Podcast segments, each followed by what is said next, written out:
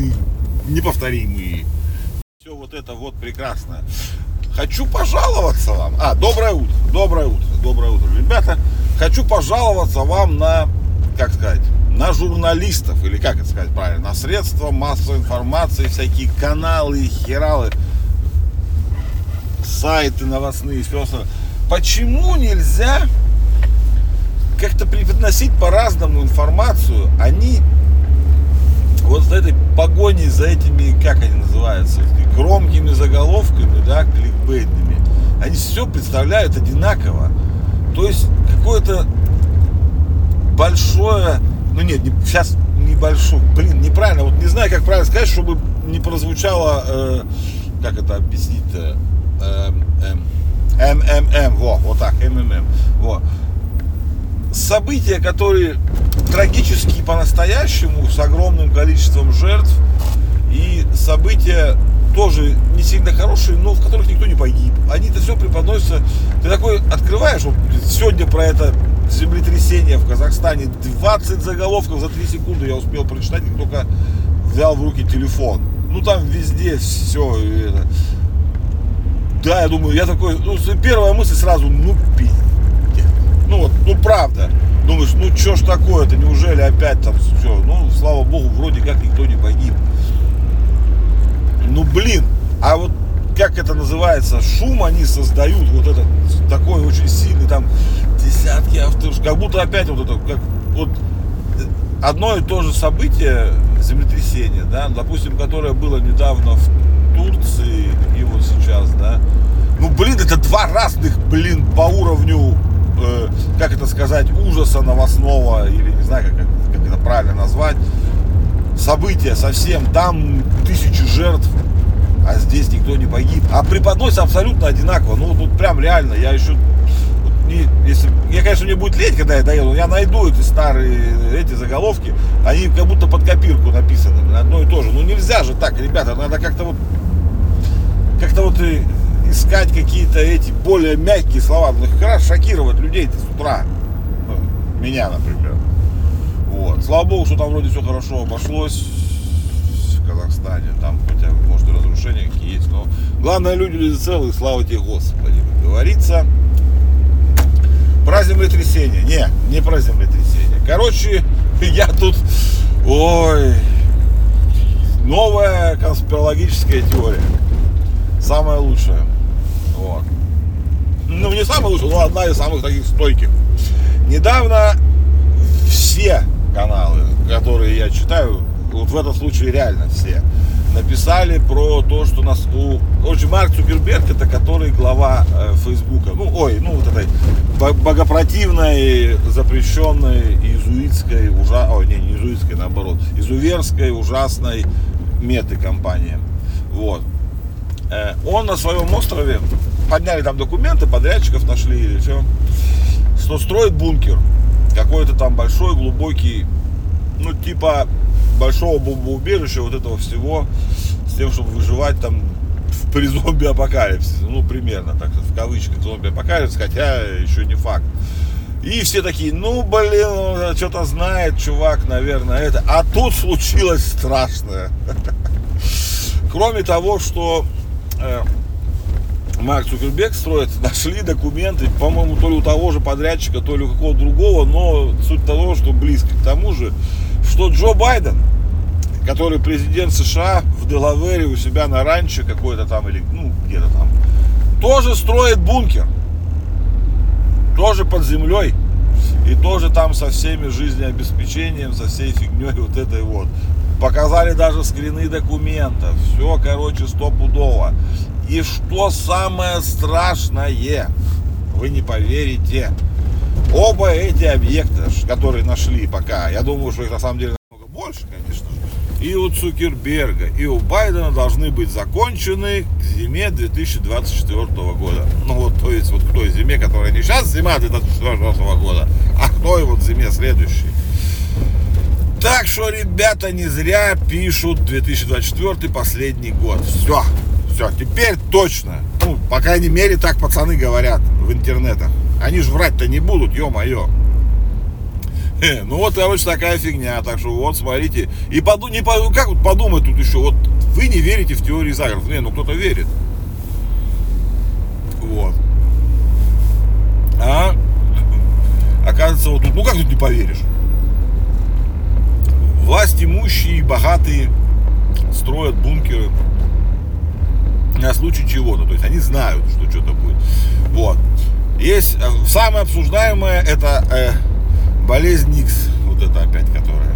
Типа, что она настолько сильно долбанет по миру, то есть, ну, по экономике, по всему вот этому, по людям, что начнутся, что эти бункеры они строят от людей. То есть, начнутся э, восстания, революции, голодные бунты. Это самая популярная теория в интернетах, чаще всего встречается.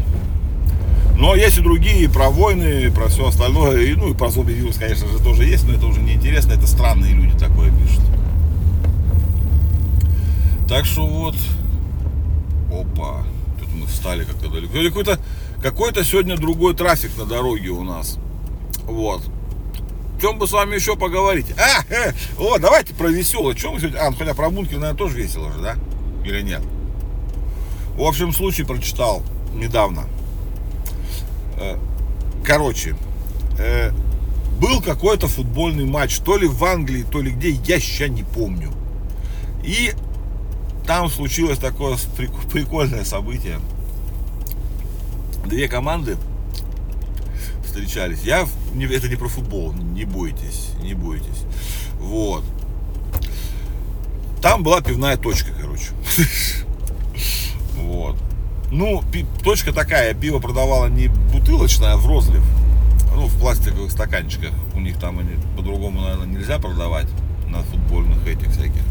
Ну, да что ж такое-то сегодня у меня за день такой, что я сегодня вообще никуда не еду.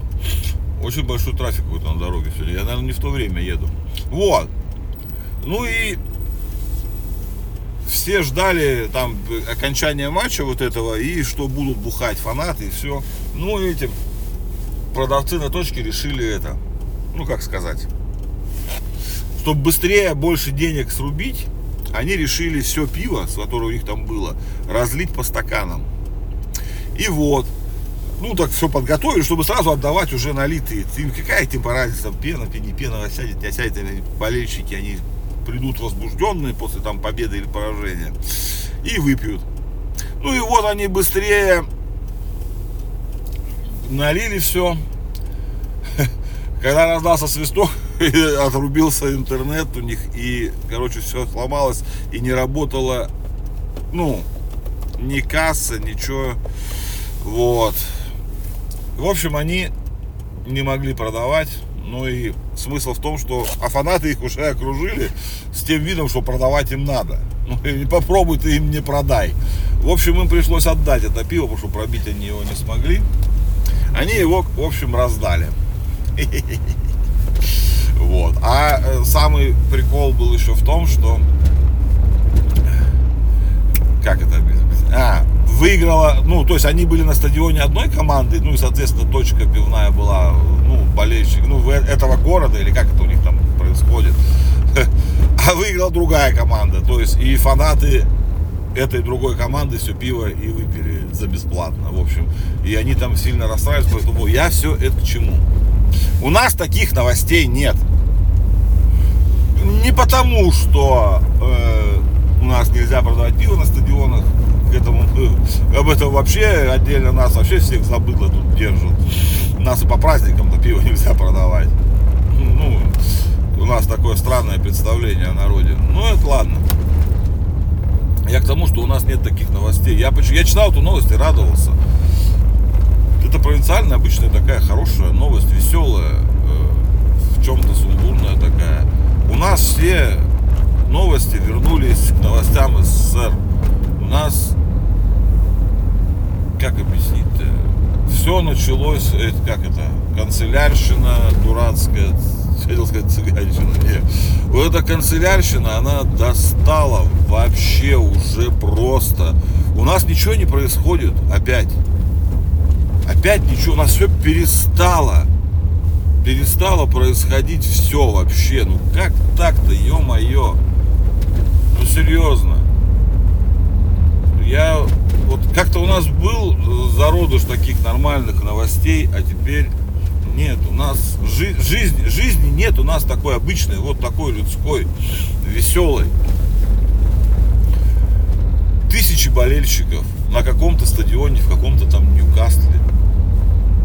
У нас нет ни тысячи болельщиков, ни стадиона, ни хрена у нас нет вот этого. У нас нет никакой культуры. Я не знаю ни одного человека. Я живу в этом городе, ну, до хера лет. Ну, и уезжал ненадолго, но это не важно. Я не знаю ни одного человека, который болеет за Рубцовскую футбольную команду где-то, потому что там вообще ничего не происходит. Хотя я знаю многих, кто болеет за спорт, за английскую премьер-лигу знаю, кто болеет. Реально знаю, у нас здесь. Может, там за какую-то Барселону знаю, кто болеет. Не знаю даже, где они играют. Ну, судя по названию, догадываюсь, конечно. А у нас этого ничего нет. У нас строят площадки спортивные которые закрыты и которые не работают, на которых нет никого, потому что это все абсолютно бесполезно.